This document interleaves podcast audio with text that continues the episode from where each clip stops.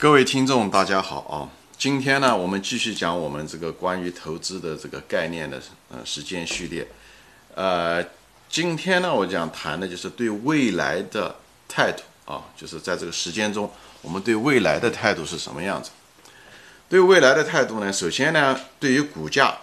我们要认为股价是不可预测的，就是未来，就是短期内是不可预测，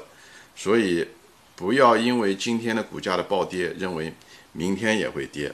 或者明就一定认为明天会涨，都不要。就是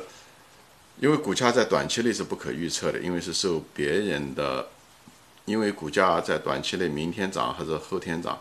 嗯，取决于明天成千上万的人的买和卖的结果，所以跟你说，跟你是没有什么太大关系的，你也不认识这些人，所以。你你都不知道自己明天会做什么，你何况是这些你素不相识的这些人，以后导致的这个股价结果呢？所以不要去预测啊，啊，还有一个就是不要受当下的情绪的影响来认为未来也是这样子。我们人啊，由于这种天性，容易受当下的影响，觉得，比方说说今天天气下雨，你都很难想象明天是阳光灿烂，就像今天阳光灿烂一样，你都很难想象明天会下雨。呃，就是暴雨，也都很难想象。虽然我们每天都这样的经有这个经验，对吧？照讲我们应该纠错能力应该很强的，但是我们仍然没有，这就是我们基因限制的。所以在股价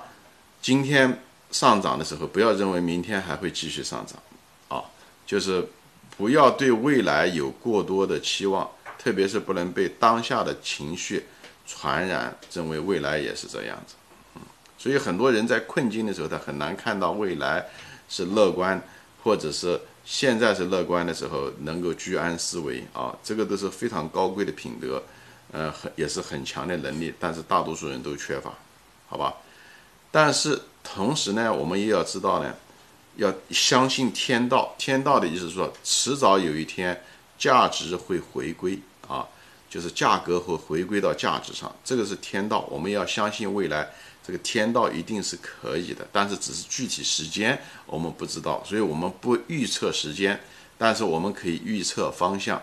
好吧？就是只要价格跌到一定的价值范围内，我们是要有信心持有，不管这股价有多低，我们都要有信心持有啊。所以呢，不要为明天可能发生什么去烦恼，因为每个人对明天都有不同的版本。一千个人有一千个人的版本，但明天发生的时候只有一个现实，所以你去猜明天发生什么事情，你的概率就是一个小概率事件，好吧？从企业上来说呢，企业的经营呢，它今天怎么样或下个月怎么样，它是有一定的持续性的，所以不要老总觉得一个股价一波动一一一跌，你就觉得企业经营就出了什么问题。呃，或者是一涨你就觉得哦，企业哪个地方又有什么消息我不知道，别人知道，这些东西都不应该有。其实，企业的经营它跟未来它是有一定的延续性的，虽然它有变化，但变化是很缓慢的，好吧？而股价是变动很大，而且浮动也很大，所以我们在这方面我们要控制我们的心，我们的心是最大的变数。呃，我们的。所有的危险中最大的危险来自于我们本人的投资者的本人的心啊，嗯，就这一点大家要注意，不要因为一点点风吹草动，哦，就觉得将来会怎么样怎么样怎么样，最后导致没有把你辛辛苦苦买来的股票持有到现在，最后搞丢掉了。所以不要对未来胡思乱想啊。还有呢，就是未来其实是有很大的。运气成分的，这是事实。但是运气你是无法控制的，它因为它有个概率分布，所以无法控制。你只能够去想最坏的结果。以后你觉得那个最坏的结果，你能不能够承担？你能承担，你也是有一定的确定性，那你就买入或者是持有。你如果觉得这个呃未来的这个最坏的结果你承担不了，你就不买入。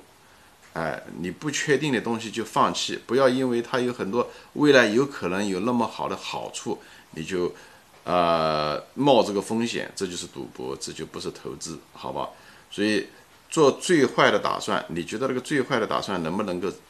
承受，能承受就去做。所以这里面就涉及到一个什么呢？就是买股票的一个安全边际的问题。因为有的时候你的运气就是不好啊，有的时候小概率事情就会发生。所以你在买入的时候，尽量的价格越低越好，因为有些很多不可测的运气的因素在里面。所以你的安全边际要越低越好。这就是为什么我们等越价格越低啊，一定的大的比例的折扣才能够。呃，抵消掉、冲销掉这些有些未来的一些不确定性。另外呢，就是仓位的控制，啊，也是安全边际控制风险的另外一种方法。安全边际是控制风险的一种方法，那么仓位的控制也是的。你不希望啊买入一个呃，就是把你的资金的大部分买入一只某只股票，无论你确定性有多大，但是未来很多东西是你是无法预测的，所以。你如果没有充分的估计到最坏的结果，你有可能会造成，呃，巨大的损失，甚至是永久性的损失。这种情况下，你会造成你投资的失败，而且很可能是永久性的失败。所以在仓位的控制上要注意，对未来有一个客观的态度，不要自大，不要认为自己什么都懂，确定性很大，最后导致价值投资的失败以后，你怪价值投资，好吧？所以对风险的控制。不确定最主要的一个原则，首先不确定的东西就放弃，不要自大，不要认为自己什么都知道。很多投资者、价值投资者成功了一段时间以后，他就会犯这种人类的一种自大、过高估计自己，或者是一种，呃，叫做他们叫做路径依赖，就他靠这个的方法，他挣了很多钱，他就觉得他开始迷信这个方法本身，而忘了客观的对待现实。最后，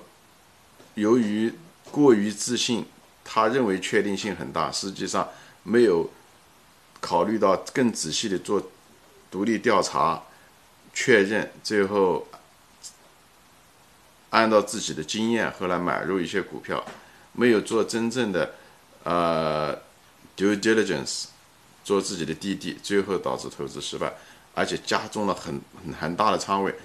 轻则浪费了时间。OK，重则损失了重大本金的损失，这个是有经验的价值投投资者需要规避的，好吧？所以总结一下子对未来的态度，首先对未来的价格不要有预测，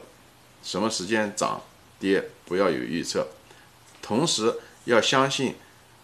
价值要回归到就是价格回归到价值的这个天道，我们要相信，我们要充满了信心对未来，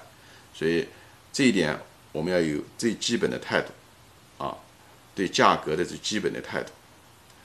同时，对企业的经营，我们要认为企业的经营未来是有一定的延续性的，啊，所以呢，注意